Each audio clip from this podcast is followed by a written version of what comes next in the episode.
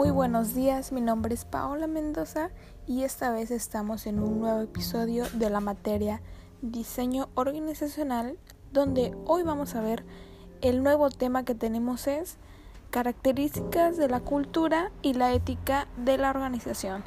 Y bueno, vamos a estar hablando sobre eso, sobre qué es, sus características, algunos ejemplos y algunas conclusiones para que podamos entender completamente el tema. Y bueno, espero que tengas donde apuntar porque esto va a estar increíble. Y bueno, vamos a empezar con lo que es la ética organizacional. La ética organizacional es el conjunto de principios, creencias morales y valores que funcionan como directriz a la hora de tomar decisiones frente al desarrollo de cualquier actividad, responsabilidad o servicio que estemos llevando a cabo dentro de nuestra organización o empresa. Y bueno, algunas de las características es que es el centro de cualquier empresa u organización. ¿Por qué? Porque una buena ética organizacional siempre va a fortalecer la imagen de la empresa ante la sociedad, ante sus socios, clientes y o trabajadores. Y bueno, uno de sus objetivos principales es poder resolver eh, ciertos conflictos internos que puedan provocarse o haber dentro de la empresa. Y otro de sus objetivos también es que haya una correcta toma de decisiones.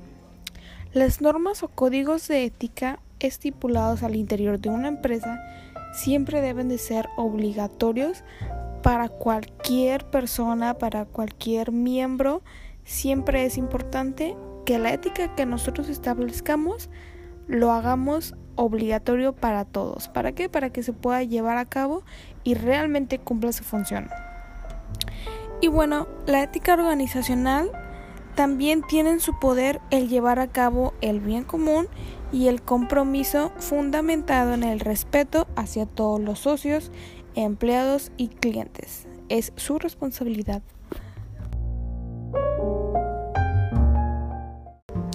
Y bueno, algunas conductas éticas que pueden ocurrir en el mundo de los negocios son las siguientes. A continuación vamos a dar unos ejemplos con los que podemos entender mejor eh, dónde se lleva a cabo.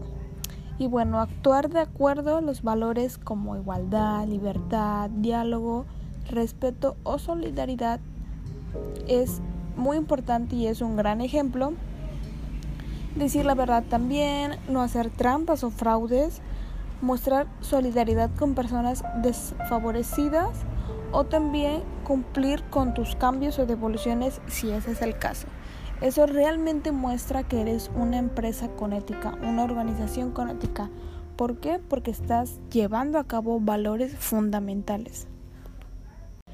Como conclusión, ya sabemos qué es la ética, cómo la podemos aplicar, algunas características y ok, tal vez puedes pensar, ok, si aplico todo esto, pues los resultados van a ser muy buenos, pero si no los aplico, ¿hay alguna consecuencia?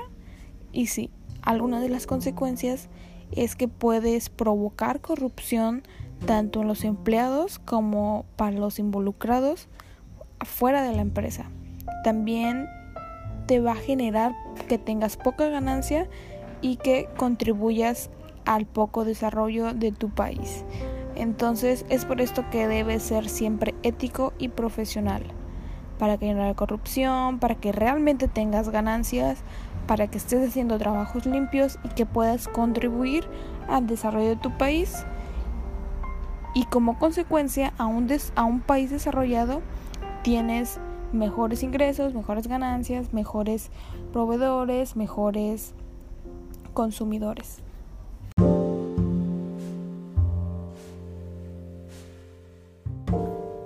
Muy bien, ahora vamos a pasar a otro tema igual de importante como el anterior y es la cultura organizacional.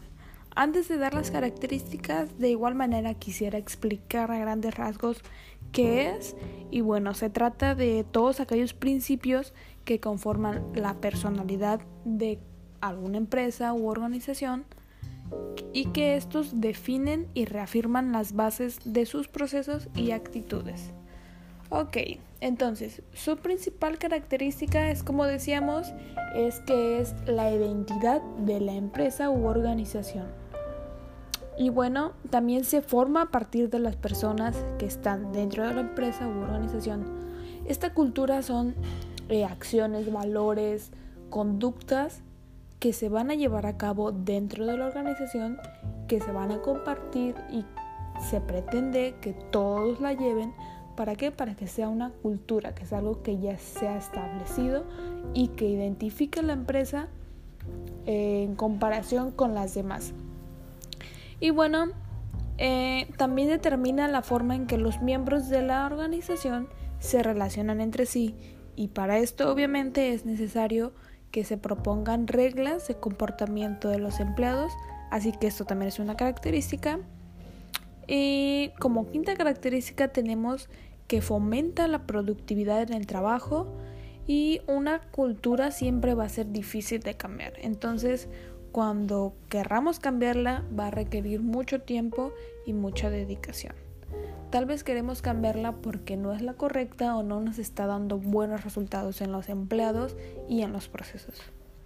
Y bueno, también es importante mencionar que una vez que se pone en práctica y la convierte realmente en una cultura dentro de la organización, este punto se puede convertir en una importante ventaja competitiva para ti como empresa u organización.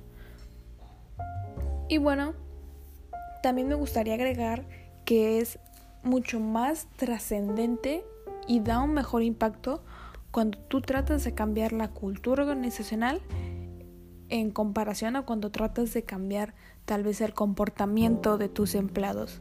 Es mucho más fácil que tú generes una nueva cultura a unos nuevos comportamientos. ¿Por qué? Porque cuando estableces una cultura buena, positiva en un número pequeño de personas, entonces esas personas van a impactar a los demás y van a motivar a los demás. Entonces esto generará que ellos completamente solos y por decisión propia cambien sus comportamientos. Entonces va a ser mucho más trascendente, impactante, que tú como jefe o líder llegues y les digas que tienen que cambiar esa conducta. No, tú implementas una cultura y esa misma cultura se va a dar, a promover por sí sola. Claro, con mucha dedicación y tiempo y trabajo como decíamos anteriormente. Y bueno, como conclusión sobre la cultura organizacional, entonces, quedó claro, sabemos que la cultura es entonces un proceso que se ha planeado para modificar la cultura de valores, de comportamientos y de estructuras que realizan los individuos de una organización o empresa. ¿Y para qué lo hacen? Para adaptarse a los nuevos mercados, a las nuevas tecnologías y desafíos que surgen constantemente dentro del mercado y de la competencia. Y bueno, esto ha sido todo. Espero que realmente hayas absorbido la información que dimos hoy y que hayas reformado tus conocimientos. Tal vez si no tenías ni idea de qué eran estos dos temas, ahora lo tienes. Muchas gracias por escuchar este episodio en este podcast y mi nombre es Paula Mendoza. Hasta luego.